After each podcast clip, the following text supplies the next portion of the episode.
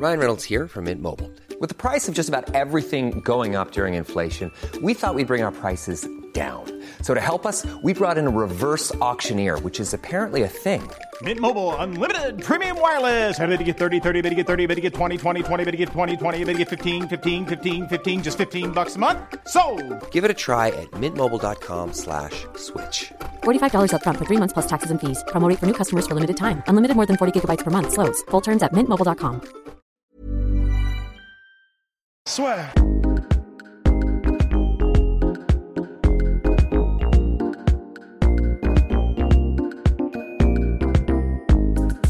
Bonjour à toutes et à tous, bienvenue au podcast La Sueur. Le trio infernal est de retour, Polydomso Rust, pour euh, une analyse toujours plus euh, précise de ce qui s'est passé le week-end dernier, à savoir Habib Dustin Poirier. Mais tout d'abord, on vous remercie, toute la sueur vous remercie parce qu'on a eu un superbe soutien tout au long de la semaine. On a passé les 11 000 et là, on fonce sur les 12 000, messieurs, ça, ça fait plaisir, le travail récompensé.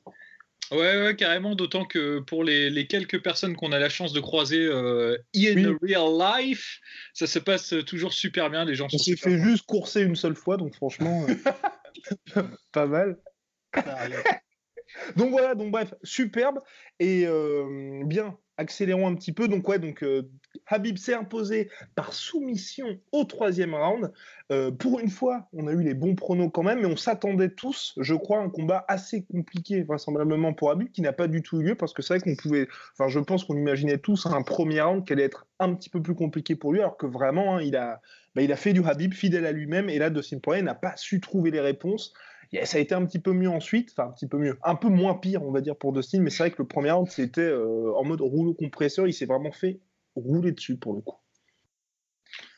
Alors, qui, qui, qui va s'y coller en premier? Ouais, bah ouais, moi, moi- moi, déjà, je, je- je suis, euh, je, je- suis ébobi euh, par la maîtrise euh, de, de Khabib quand même. C'est quand même magnifique de voir ça, quoi, parce que il a, c'est un peu comme, tu vois, quand Anderson Silva il jouait avec Rich Franklin dans un autre domaine, tu vois, mais c'est la capacité de faire passer un combattant pro exceptionnel, parce que c'est Dustin Poirier, ça. hein, pour un total amateur en fait. Et ça, euh, ça franchement, il y a que des mecs du calibre de ouais, de Khabib, Anderson Silva, des plus grands qui arrivent à faire ça, quoi. Vraiment à, à, tu vois, à réduire parce qu'il y a plein de gens qui disent ouais, mais Poirier, il était pas bon. Ah, il est solide Poirier, hein, il est vraiment solide même dans ces domaines euh, où c'est pas clairement son domaine. Il se fait pas avoir comme ça comme un comme un lapin de Garenne, quoi. Et là. Ouais. euh, Et c'est marrant parce que d'ailleurs, c'est un truc qui résume à peu près euh, le combat. C'est, euh, il y a, je crois que c'est entre le premier et le second round, quand Poirier revient vers le corner, Deuxième, troisième, deuxième, deuxième, troisième, et on l'entend dire Je peux pas le la... enfin, il, il me lâche pas. I can't get this fucking guy off of me. Mais en gros, bah, ça veut tout dire. C'est-à-dire que ce mec-là, euh, Dustin Poirier, qui est quand même habitué à des gros, gros calibres de lutteurs à ATT, probablement qu'ils ont taffé ça, mais euh, on a vu en plus, il avait des, techniques, des techniques, ils avaient vraiment travaillé où ils, mettaient les deux mains au sol pour pas prendre de genoux, en même temps pour avoir le dos suffisamment haut et contre la cage pour pas que Khabib puisse le prendre et tout, et tout ça. Mais ça se voit qu'ils avaient, qu'ils avaient taffé la lutte contre la cage, et pourtant, le premier truc qu'il dit en arrivant dans son coin, c'est mais putain, mais j'arrive pas à le lâcher, j'arrive pas à m'en débarrasser, quoi. Quand on est à ce niveau-là, mais c'est- c'est c'est- bah, bravo à, à, à- Khabib, bah, parce que là, à ce niveau-là, euh, voilà, soit il faut un, bon, on y, on y viendra plus tard, mais soit il faut un spécialiste euh, du jeu Voilà, vraiment merci. pur, et là on parle, bah, on parle, on sait très bien tout le Non, monde. mais on, sait, on ne sait pas de qui on parle, on ne sait On ne pas. prononce pas son nom, c'est le vol de mort du MMA. Mais, mais CM Punk. Ouais, non, bon, du coup, pour dire, euh, c'est- enfin, c'est vrai qu'il a fait du Khabib, mais là, il maîtrise quand même tellement, euh, il maîtrise tellement sa partition que c'est magnifique quelque part. La façon dont il a de, de faire la transition quand il saisit la cheville avec ses jambes et qu'il est assis et qu'il arrive en même temps en étant, en, en étant positionné sur la cheville de l'adversaire à placer ses épaules contre les épaules de l'ennemi et euh, à le fracasser contre la cage. Mais il y a, C'est Il y en le a meilleur beaucoup, là-dedans. Ouais, voilà, il y en a beaucoup qui essayent de le faire maintenant. Il a vraiment inspiré beaucoup de gens avec cette technique-là parce qu'avant, les gens le faisaient pas trop parce qu'ils avaient pas, pas. Parce que tu peux pas choper une soumission dans cette position-là et c'est pas facile, facile de taper ton adversaire dans cette position-là. Donc il y a beaucoup de gens qui le faisaient pas. Il y a des gens qui le faisaient juste pour temporiser, mais il y avait beaucoup de gens qui le faisaient pas. Et maintenant, il y a de plus en plus de gens qui commencent à exploiter cette position en imitant, euh, en imitant ou en s'inspirant de, de, de Khabib. Mais euh, Khabib le fait tellement bien par rapport aux autres. Tu vois. Par exemple, ce week-end, il y avait aussi euh, Ryan Bader qui a combattu euh, Sheikh Congo. Il a fait la même chose contre Sheikh Congo à un moment donné.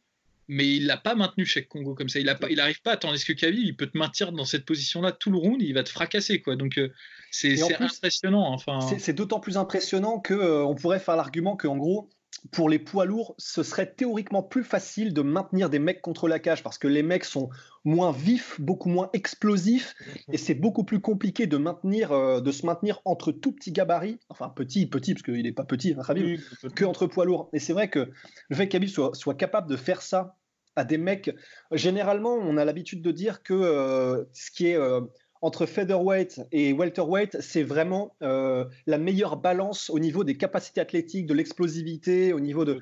Et là, d'arriver à maintenir des mecs comme ça contre la cage. Et voilà, pour revenir à ce que disait Polynomso, en plus, enfin.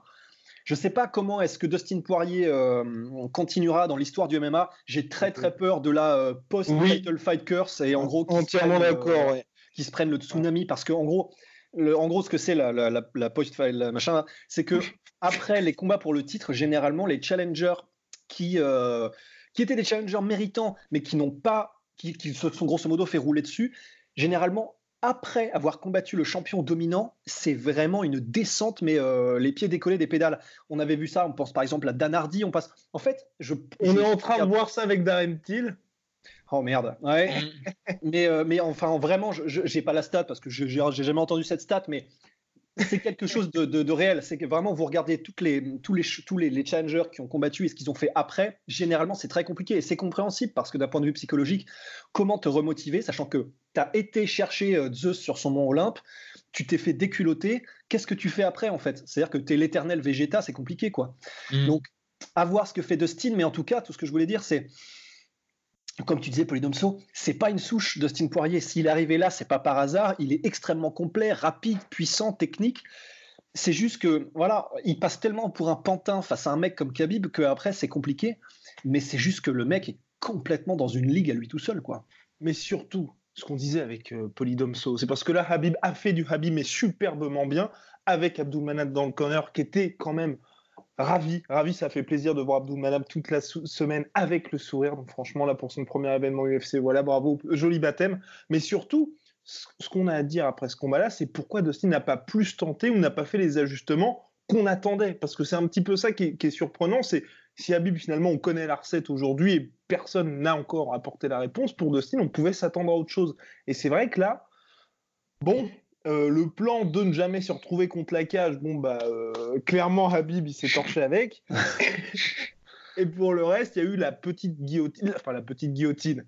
C'était quand même une alerte, messieurs. C'est ce qu'a aussi ce Habib. Hein. C'était le truc apparemment le plus proche. Habib lui-même, euh, oui, complètement. Bah écoute, si tu me permets, Polydomso, en fait c'est vrai que c'est frustrant parce qu'il y a, y a la guillotine, il y a aussi au deuxième round d'un moment où Vraiment, Dustin arrive à toucher, euh, à toucher Habib. Et mm. personnellement, en fait, c'est tellement inhabituel de voir Habib reculer et de, voir, de le voir accuser le coup comme ça que j'étais, mais j'étais tout fou, j'étais déglingo. Quoi. Je m'étais dit, putain, ça y est, c'est, on voit quelque chose de neuf. Quoi. En fait, euh, c'est un peu comme euh, quand Max Holloway combattait Dustin Poirier. En gros, il a dit, mais he's blocking weird avec sa, avec sa garde comme ça. Et en gros, t'arrives pas à le frapper, t'arrives pas à t'engager correctement. Là, je pense qu'il y a eu un peu un même genre de truc parce que la manière, je l'ai rematé plusieurs fois la séquence et la manière dont, dont Khabib réagit, fait des mouvements de buste, mais sans déconner, on aurait dit une espèce de boxe de l'homme ivre. Et il a, il a quand même pris quelques coups assez sévères, mais il a, il a réussi malgré tout avec cette manière, mais vraiment pas orthodoxe, de d'éviter les coups et d'essayer de, de, de, se remettre un peu d'aplomb. Donc en fait, je, ne suis même pas sûr que parce que je pensais à la base que c'est Dustin qui s'était pas engagé à fond, qui avait pas voulu y aller complètement, etc. Un peu comme la guillotine où il aurait pu passer les deux jambes, mais il a décidé de laisser une jambe en dessous en mi papillon, un truc comme ça. Et d'ailleurs, ça, il a dit qu'il s'en voulait. Sur la séquence debout, euh, ah, tu vas me dire ce que tu en penses, Païdomso, mais en fait, en la re-regardant, je ne sais pas s'il y a beaucoup plus qu'il aurait pu faire, à part peut-être mettre des low kicks, etc. Mais là, dans ce cas, tu n'es pas dans une optique de, finition sur un enchaînement je ne sais pas s'il aurait pu faire beaucoup plus en fait, parce que la manière dont Khabib a réagi, c'est vraiment pas évident à gérer quoi. Bah alors déjà moi je vais faire un petit disclaimer parce que euh, j'ai vu le combat une fois et je l'ai revu juste après dans la foulée mais je euh, je l'ai pas revu depuis donc euh, c'est peut-être un peu brouillon dans ma tête et peut-être que je me trompe donc c'est à prendre avec des pincettes ce que je vais dire moi, le ressenti que j'en ai eu en le voyant la première fois et en le revoyant la deuxième fois, c'est que je pense, euh, je pense que Dustin Poirier n'a pas super bien touché Khabib, même au début. Même le premier impact, c'est juste Khabib qui a été très discipliné, qui a reculé dès que ça commençait à sentir le chocolat. Mm, c'est vrai. Et, euh, mais qu'en en fait, il n'a pas vraiment touché. Que Dustin Poirier a mal interprété ça et il avait envie de mal l'interpréter parce qu'il était déjà cramé à la fin du premier round. Donc il s'est dit maintenant c'est le moment ou jamais. Et il a commencé à balancer des battoirs en mode, euh, tu sais, euh, euh, Jack Dempsey, en rentrant comme ça et tout. Sauf qu'il touchait pas, donc il était au bout de sa distance, il touchait pas ou alors très peu. Donc, et ça, c'est crevant. Pour tous ceux qui ont. Qui, font un peu de boxe ou qui font un peu de combat, quand vous donnez des coups plein pot dans le vide, vous en faites trois, vous allez voir, vous allez être rincé hein, à partir d'un moment. Donc il était déjà crevé, il a commencé à avancer sur Khalil en se disant c'est le moment ou jamais. Il a donné 3-4 coups qui n'ont pas vraiment bien touché ou qui ont même carrément pas touché parfois. Euh, et je pense qu'il a dû se dire putain, euh, faut que j'en garde sous la pédale parce que sinon c'est mort, je, je, finis pas le round. Tu vois, tout seul, je finis pas le round. Donc euh, ça, c'est ma théorie. Encore une fois, c'est peut-être peut-être que je suis en plein dans le, dans le yaourt là et que, que je dis n'importe quoi, mais de, de, ce que je me souviens, c'était plutôt ça. Moi, en, en, règle plutôt générale, été assez déçu en fait de la performance de de, Dustin Poirier parce que je pense qu'il y a des trucs à jouer. Et je pense qu'il y a une approche à développer contre Khabib. Et je trouve, mais c'est très confortable pour moi de dire ça, mais je trouve que Khabib, euh, euh, Dustin Poirier, il est venu un peu comme tu vas au McDo, quoi. Tu vois, comme tu es, quoi. Tu, il n'a pas vraiment changé, quoi. Tu il a non, mais euh, il, a, il, est, il a fait ce qu'il fait d'habitude, sauf que comme complètement, comme je l'avais dit, en fait, ça peut pas marcher. le style Dustin Poirier, en fait peut pas fonctionner contre un grappleur euh, comme ça de ce niveau-là parce que Dustin Poirier il a réussi à s'améliorer sur les derniers euh, derniers combats parce qu'il a avant la grosse le gros défaut de Poirier c'est qu'il reculait en ligne droite dès que ça dès que ça commençait à chahuter un peu et il était assez prévisible sur ses, sur ses déplacements. Et en fait ce qu'il a rajouté dans son arsenal c'est au lieu de reculer en, ligne droite à, chaque fois qu'on l'attaque c'est ces petits mouvements d'épaule où il peut garder un œil sur son adversaire et contrer. Sauf que ça ça, ça marche pas contre Khabib parce que Khabib euh, par définition il va te taper et il va pas rester à distance de frappe, il va rentrer juste après. Donc en fait, contre Khabib, ce qu'il a fait, c'est qu'il a reculé en ligne droite, il a fait du vintage Poirier.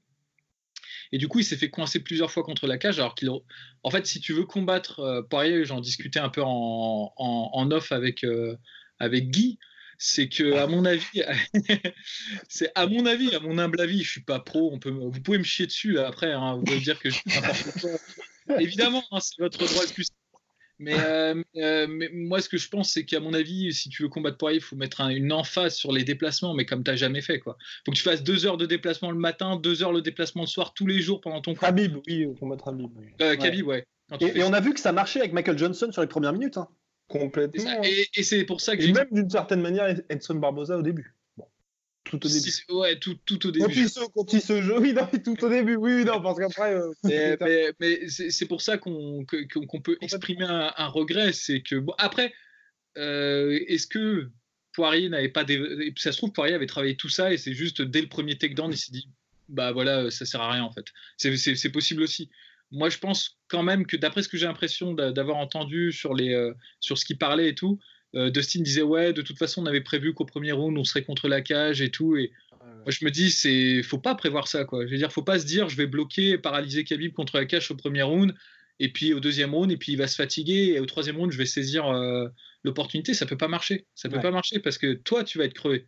Lui, il va dérouler son jeu tranquillement, quoi. C'est alors, et puis même s'il est crevé, c'est toujours la même chose pour Habib dans ce qu'on avait vu dans les précédents combats contre McGregor Edson Barboza et puis euh, aussi Ali Quintas, c'est quand il est crevé au quatrième, cinquième, si lui est crevé, toi, tu es encore plus crevé ah que lui. donc, forcément, c'est un peu le mauvais plan de se dire euh, je, prévois d'aller à ces quatrième rounds. Et toi, Russ, est-ce que, est que tu penses que Dustin Poirier vraiment s'attendait à quelque chose de différent? Parce que c'est un peu, on a un peu l'impression de ça, parce que même dans ce qu'il a dit dans la post-fighting, enfin dans la, post, dans la conférence de presse d'après combat, lui il regrettait de ne pas avoir fait certaines choses, mais tu vois, au niveau du game plan et tout ça, tu vois, il n'a pas dit j'ai complètement déjoué. Donc, alors que il s'est Enfin, dans ce qu'on voit dans l'analyse qu'on fait de, de, son combat, on a presque l'impression qu'il n'était pas préparé à, au Habib que tout le monde a vu lors des 27 combats précédents finalement. Bah, en fait, l'impression que ça donne, c'est, euh, et c'est vrai, pas si on se fie à ses propres dires, c'est que euh, il savait exactement, en, en gros, non, c'est ce qu'il a dit mot à mot, c'est c'était tout ce que j'attendais. Donc, il ça, bon, de toute façon, il n'y a pas de secret avec Khabib.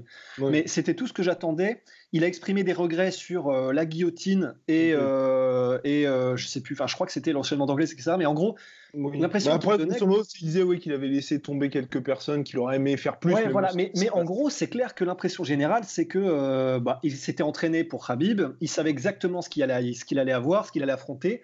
C'est exactement ce qu'il pensait qui s'est présenté à lui.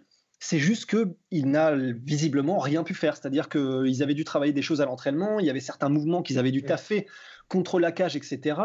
Mais, mais non, je, pense que c'est ça qui va être le plus terrible pour Dustin Poirier, c'est qu'en fait, il se rend compte qu'il aurait littéralement rien pu faire. En tout cas, avec son style, j'ai l'impression qu'il n'y a, rien qu'il aurait pu faire. quoi.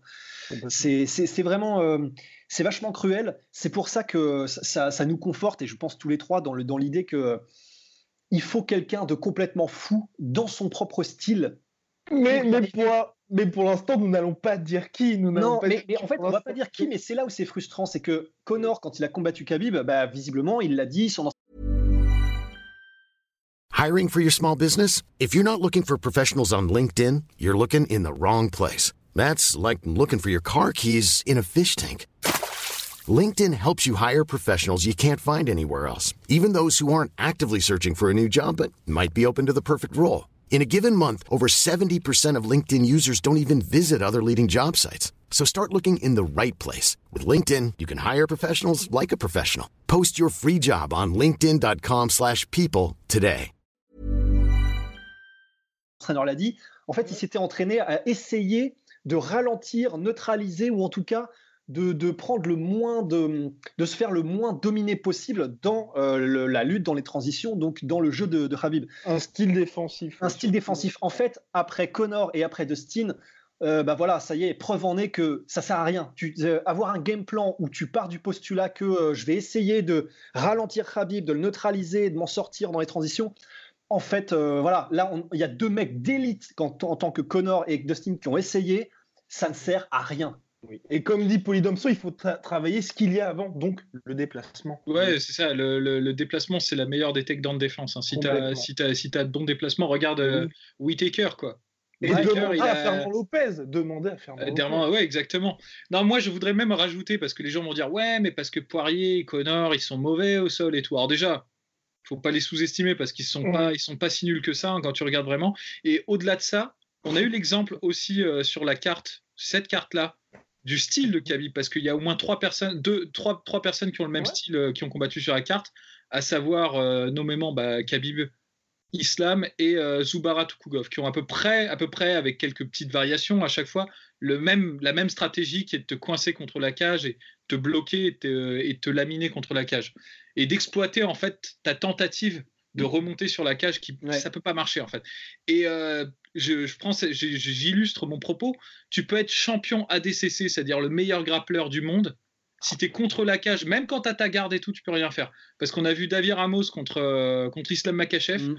la fin du troisième round il était euh, avec sa garde contre la cage, il a rien fait. Mais Après, il s'était pris aussi un énorme genou. Même, même mais, je veux dire, il, il, pouvait rien faire, quoi. Je veux dire, euh, au-delà de ça. Euh, C'était du contrôle, quoi. c'est ça. C'est bah, d'ailleurs contre la cage, je pense. Moi, ça fait très très longtemps et je faudra euh, les commentaires s'il y a des historiens aguerris de l'histoire de l'UFC, mais ça fait super longtemps que j'ai vu un mec qui commence une position contre la cage contre un lutteur qui arrive à caler une soumission dans cette position-là. Hein. C'est quasiment impossible. Parce que tu peux pas te, te repousser ou créer du mouvement avec tes hanches contre, contre la cage. Donc en gros, les gens, en fait, il y a vraiment une transition de paradigme. Là, c'est vraiment intéressant parce que pendant longtemps, tous les combattants de MMA se sont dit maintenant, on arrête les soumissions, les tentatives, ça marche presque jamais. Donc, il faut plutôt miser sur la solution la plus, on va dire, euh, safe, qui est d'essayer de scouter contre la cage pour ensuite remonter. Tous les combattants font ça et ils ont un peu abandonné les autres jeux qui étaient un peu plus funky, comme euh, essayer de placer des triangles ou essayer de faire des sweeps, parce qu'ils se sont dit, bon, ça c'est quasiment impossible contre les lutteurs. Sauf que maintenant, tu as des mecs comme Khabib qui ont, qui ont complètement compris que tu vas essayer de monter, euh, de te caler contre la cage et qui, font, qui développent tout leur jeu là-dessus. Euh, et, en fait, je pense peut-être que la solution, et c'est que mon avis de d'amateur et de, de spectateur, mais c'est peut-être de, de, changer le paradigme et de se dire, faut que j'arrête d'être contre la cage, ça sert à rien. Et dernier exemple, et j'arrête de faire des exemples et j'arrête de faire mon historien à deux balles du, MMA, mais, mais euh, Islam, quand il a combattu Mansour Barnaoui, Mansour Barnaoui, il l'a il l'a swipé au moins quatre fois au milieu du ring. Et il a même chopé euh, Islam avec un triangle euh, contre le, le ring parce qu'il n'était pas bloqué. Parce que quand tu es contre un ring, euh, tu sais, contre les cordes, tu pas bloqué que, comme quand tu es contre la cage. Donc il y a des solutions. C'est-à-dire, il y a, y a des façons de travailler en fait sur ton dos qui sont possibles. C'est juste que travailler sur ton dos contre, quand tu es dos à la cage, les mecs sont trop bons. Quoi. Ils savent trop bien faire ça. Quoi. Intervention de Rust. Mais ouais, et en fait, non seulement je suis à 1000% d'accord, mais en plus de ça, il y a aussi un, ex- un autre mouvement là qui arrive et on l'a vu parce que ça a été euh, utilisé par des mecs aussi mainstream que Rory McDonald. euh, Ça a été initié par des mecs comme euh, Imanari, Masakatsu Imanari. D'ailleurs, on parle du Imanari Roll. Et en gros, avec euh, comment il s'appelle le, le mec qui a battu BJ Penn, Ryan Ryan Hall. Hall. Ryan Hall. On voit qu'il y a maintenant aussi tout un mouvement qui est en gros le principe, c'est euh, ce qu'on appelle le, le guard pulling, c'est-à-dire tu vas pas attendre d'être mis par le lutteur dans une position où tu es au sol, tu vas toi-même déclencher l'échange, soit en allant directement dans les jambes comme font Ryan Hall, Roy McDonald et tout ça, et Tony Ferguson, soit tu, euh, tu vas chercher directement, tu vas euh, en gros euh, faire, le, faire le sac à dos mais mis devant en sautant sur le, sur le gars et en l'amenant au sol. Comme ça, c'est toi qui dictes l'endroit géographiquement sur la cage où tu seras mis au sol. Et, et là, effectivement, tu as beaucoup, beaucoup plus de chemin euh, à suivre si tu veux tenter des soumissions. Et c'est pour ça que, ben, voilà, pour continuer dans notre, dans notre, dans notre, dans notre, dans notre, euh, réflexion, c'est vrai que visiblement, on peut rayer, euh, on peut rayer de la carte le, le- de la liste de courses le fait de résister ou d'essayer de remonter contre la cage. Ça, c'est voilà, je suis d'accord avec Podomso, ça sert à rien. Maintenant, c'est- je pense que maintenant qu'on a vu vraiment euh, successivement deux mecs essayer et se prendre des, des, des rétames, voilà, je pense qu'on va enfin commencer à quelque chose de différent.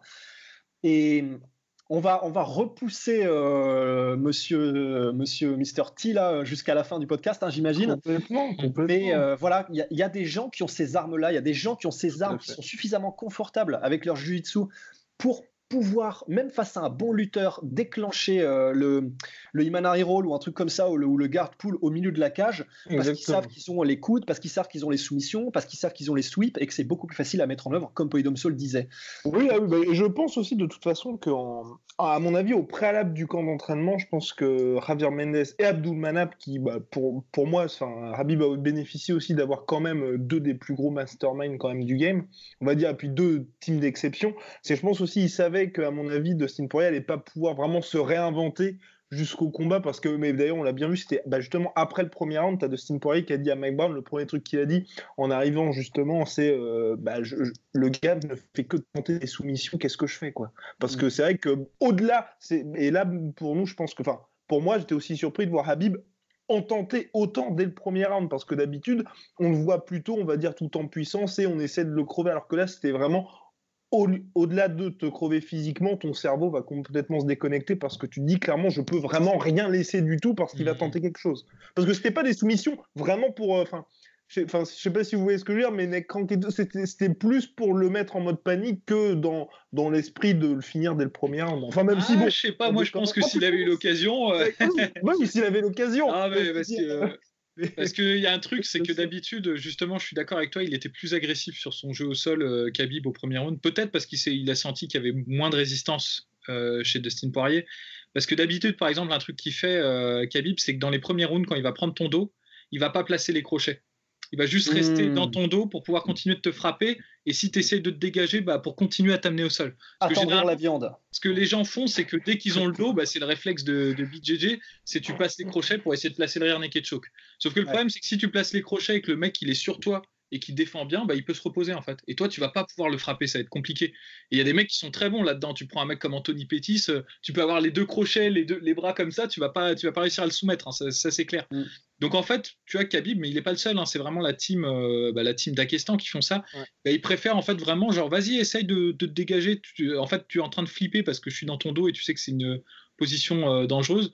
Donc c'est toi qui vas t'épuiser, moi je vais te frapper en attendant et je vais quand même te contrôler quoi. Ouais. Sauf que là, tu vois, contre Dustin Poirier, à la différence de ce qu'il fait d'habitude, c'est qu'il a placé les crochets euh, dès, le, dès le premier round. Complètement. dit, il y a peut-être moyen de passer le, le rear naked choke quand même, euh, mine de rien. Et c'était assez marrant parce que finalement, les erreurs qu'a fait euh, Dustin Poirier contre Eddie Alvarez, il a fait exactement les mêmes contre, contre Ouais. Khabib, sauf que ça pardonne pas. Ah bah, il n'a pas eu ces fameux coups de, de 12 à 6. hein, donc, ah bah non, Khabib il sait, Khabib non. Ouais.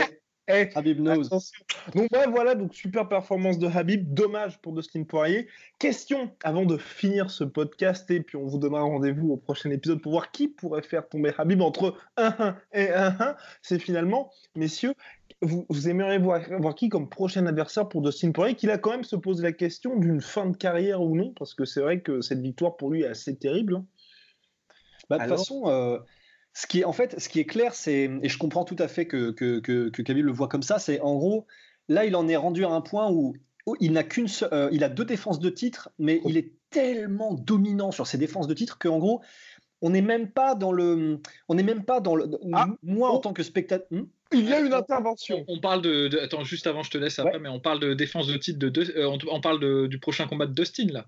Euh, oui, oui, mais euh, Ah. Euh, Ross Ouais. a switché, oui. Entre... Ouais, Autant parce pour que- moi, pardon. autant parce que oui, t'avait de switché. Dustin, oui. Ah, mais oui, parce qu'on va faire un podcast spécial pour. Mais euh, oui, c'est mais pour ça. oui, Donc on parle du bien prochain, du prochain combat de Dustin, oui, mon cher. Eh oui, ah bah Dustin, Dustin. euh, Bah, moi, je m'en fous. Je m'en fous. Non, non, non, mais en fait, le problème, c'est que j'ai tellement, j'ai j'ai tellement de mal à croire qu'il va réussir, que j'ai tellement de mal à croire qu'il va réussir à avoir une fin de carrière euh, qui ne sera pas triste, parce que là, il a connu le succès, il a connu le run pour le titre, il est tombé contre Habib, il s'est fait bouffer. En fait, généralement, euh, là, c'est la fin. J'ai du mal à croire que ce soit pas la fin. Pour... Je sais que c'est les gens vont, surtout qu'on a beaucoup de fans du, du- du diamant euh, parmi les, les- les- les gars de la sueur, mais Touche pas au diamant. je sais, diamant. mais là le problème c'est que j'ai j'ai beaucoup de mal à, voir euh, Dustin réussir à se remotiver comme il s'est motivé lors de sa montée en lightweight et il a vu qu'il y avait euh, quelque chose à faire dans son, dans son run pour le titre. Là, j'ai tellement de mal à le voir revenir euh, au meilleur niveau parce que psychologiquement, ce sera pas la même donne que bah, n'importe qui dans le top 10, euh, ça peut être. Je- je- ce qui- le pire pour moi, ce serait qu'on le mette contre un Gillespie et que Gillespie lui fasse la même Ouais, chose. ah oui, non, ça. non, ce serait terrible. Non, ce serait terrible. Donc euh, voilà, Dustin, il a mérité de, de faire des combats contre des noms. Il a mérité, il en est un peu, il en est euh, au stade de, de, de Dos Anjos, quoi. Il a mérité ce statut de j'ai le droit d'affronter le plus grand nom parce que j'en suis un. J'ai combattu pour le titre, mais j'ai, mais j'ai très très peur pour la fin de carrière de Dustin. Oh, Polydomso. Ouais, bah moi je suis assez d'accord. Je pense que de toute façon, tant qu'il y aura, tant qu'il y aura, non, non, mais dans, dans, dans une perspective de compétition, Ah oui, dire, tant qu'il y aura. Khabib, euh, c'est mort parce que je le vois pas se retourner, euh, changer le script et tu vois et euh, Ah ouais, complètement s'adapter. Il y a trop de trop de changements à faire en fait. Euh, moi, j'aimerais une petite happy end pour Dustin Poirier qui, qui fasse sa revanche contre, contre Connor et qui, qui l'empêche du pactole. Je pense qu'il le mérite et Ouais. victoire ou défaite après c'est secondaire quoi. Si- mais le problème, si- c'est en s'il fait, venge son affront contre, contre Connor, bah, génial, il peut se barrer avec euh, la fierté et en plus le pognon. S'il perd, bah, j'ai envie de dire, de toute façon, il sera, il y a peu de chances qu'il redevienne champion là et euh, au moins il aura l'argent. Donc, euh, prend l'argent. Mais j'ai, j'ai beaucoup de mal à voir Connor accepter. Par contre, il a Oui, déjà du mal à revenir pour un combat pour le titre Mais direct, oui. alors contre Poirier. Il aurait accepté si Poirier avait battu Dustin. Ah bah c'est sûr, ça- c'est sûr. fait Alors on n'entendrait que là- lui là. Mais là, je pense que ça va être compliqué. Mais en tout cas, pour ma part, moi, je pense que Dustin va revenir, messieurs, parce que parce qu'il a quand même connu des très, très, très bas. On, pense notamment bah, le fameux KO contre Connor, où là, il y avait quand même, c'était un peu son premier combat où il y avait un petit peu d'attention. Il y avait eu tout, tout le trash talk, et lui qui avait quand même répondu. Le chaos de l'espace qui s'est pris contre Michael Johnson aussi, où là, franchement, quand il y a eu ce combat, c'était bah, son premier main event, je crois. Et euh, bah, c'était hyper violent aussi. Et il a su revenir. Et là, je pense aussi qu'il va réussir. Bien sûr, à mon avis, je pense qu'il va pas euh, avoir de title shot bientôt, mais je pense que là, tu vois, prochain combat, je pense que l'UFC peut le mettre contre Edson Barbosa, tu vois, qui, qui Ouais. sert un peu de, de bonne petite euh, victime expiatoire pour les mecs en manque de, de confiance. Et, euh, et puis ensuite, je, je pense qu'il va revenir. Franchement, je. j'y moi, j'avais éventuellement un autre match-up qui me, qui me faisait envie. C'était euh, le, le- celui qui perd entre Justin Gagey et Donald Cerrone. Oui. à la oui, limite, oui. ça a fait Ah ouais. Poirier, donc c'est sympa. Et puis Justin Gagey, moi, contre Dustin Poirier, j'achète aussi. Donc, Ah euh, bah, ça fait la revanche en Bah plus oui. d'un combat qui avait été dinguissime, donc euh, oui. Mais en revanche, j'ai juste un, j'ai un petit, un petit doute en fait, parce que ça, ça peut très bien se réaliser, hein, ce que tu viens de dire, Guillaume, mais euh, contre Michael Johnson, c'était pas. Il, il s'est pris- il s'était pris un chaos de l'espace, mais euh, il s'était pas mangé une domination pareille en fait. Et j'ai dû, parce que si on prend d'autres exemples, on peut prendre bah, Dos Anjos quand il a perdu contre Khabib. euh, après, il est monté d'une catégorie, Oui. il a eu plus ou moins de succès. Le problème, c'est que Ah, ah, ah. il a perdu contre Khabib. Après, il a gagné le titre des lightweight. Hein. Oui, oui. oui. Bah oui, Putain, t'as raison. Bah oui. Oui. Alors là. Alors là. Oh, oh mon dieu mais Oh, Non, mais non. Non, mais j'ai fait ça, c'est pas pour te faire chier, c'est juste pour Non, non, pas bah qu'on pas qu'on se fasse tacler ensuite Ouais, euh, dans les attends, mais commentaires. non seulement t'as raison, mais ça, met- ça remet en cause. Mais Après- ah non, tu confonds peut-être. Tu confonds peut-être avec quelqu'un. C'est peut-être possible. Ah non, non, non, c'était Dos Anjos. C'était Dos d'accord. Anjos.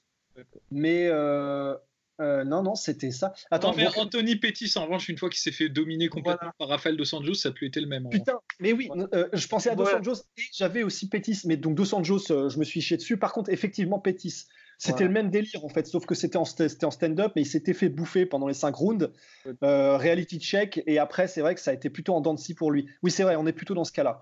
Parce que c'est vrai que pour le coup, euh, je vais essayer de me rattraper honteusement, de faire le mec qui avait tout prévu. euh, Ouais, c'est ça. Non, non, je sais très bien ce que je voulais dire. Euh, non, non, mais en gros, c'est vrai que si je peux me rattraper euh, aux branches comme je peux, contre Dos Anjos, donc euh, c'était pas un combat pour le titre. Et c'est un, un, un moment où Dos Anjos était encore en transition, il n'était pas allé chez Kings MMA, il avait pas. et donc, c'était pas les mêmes. euh, c'était pas pareil. mais, euh, mais un petit peu quand même. Mais en Oui, tout cas, non, voilà. mais c'est vrai que là, il était dans des superbes dispositions. Complètement. comme c'est- quand c'est un combat pour le titre et que tu as été jusque-là, c'est c'est pas pareil. Je, je vais me faire chier dessus pour ce que je viens de faire, mais euh, voilà, je maintiens pareil. Tout à fait. Bah, bah, bref, en tout cas, à suivre. N'hésitez pas à mettre en commentaire si vous croyez ou non au retour de Dustin Poirier au top. Euh, puis likez la vidéo, abonnez-vous, ça nous fait toujours plaisir. À très vite, messieurs, euh, bah, pour un prochain épisode où on va s'interroger sur qui peut faire tomber Habib. Et oui. Bibi. Eh ben, eh ben, dis- vous dites pas au revoir Non, ça y est, maintenant. euh, Ah ouais maintenant, c'est- on a passé les 10 000, là, ça Salut y est. Ouais, bon, ouais. Moi, je me ramène avec les chaînes en or, après, rien à foutre. Allez. Soit.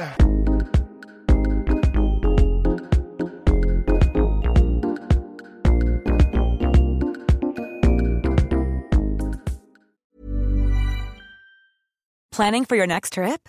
Elevate your travel style with Quince. Quince has all the jet setting essentials you'll want for your next getaway, like European linen, premium luggage options, buttery soft Italian leather bags, and so much more. And is all priced at 50 to 80% less than similar brands. Plus, Quince only works with factories that use safe and ethical manufacturing practices. Pack your bags with high-quality essentials you'll be wearing for vacations to come with Quince. Go to quince.com slash pack for free shipping and 365-day returns. Et voilà, c'est la fin de votre épisode du podcast La Sœur. Si ça vous a plu, n'hésitez pas à nous mettre les 5 étoiles sur Apple Podcast ou sur Spotify. Vous pouvez aussi nous laisser un petit commentaire, ça nous aidera beaucoup.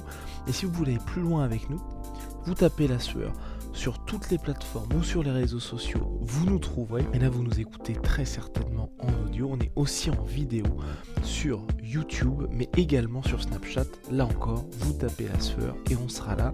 Merci de votre fidélité et à très vite pour de nouvelles aventures.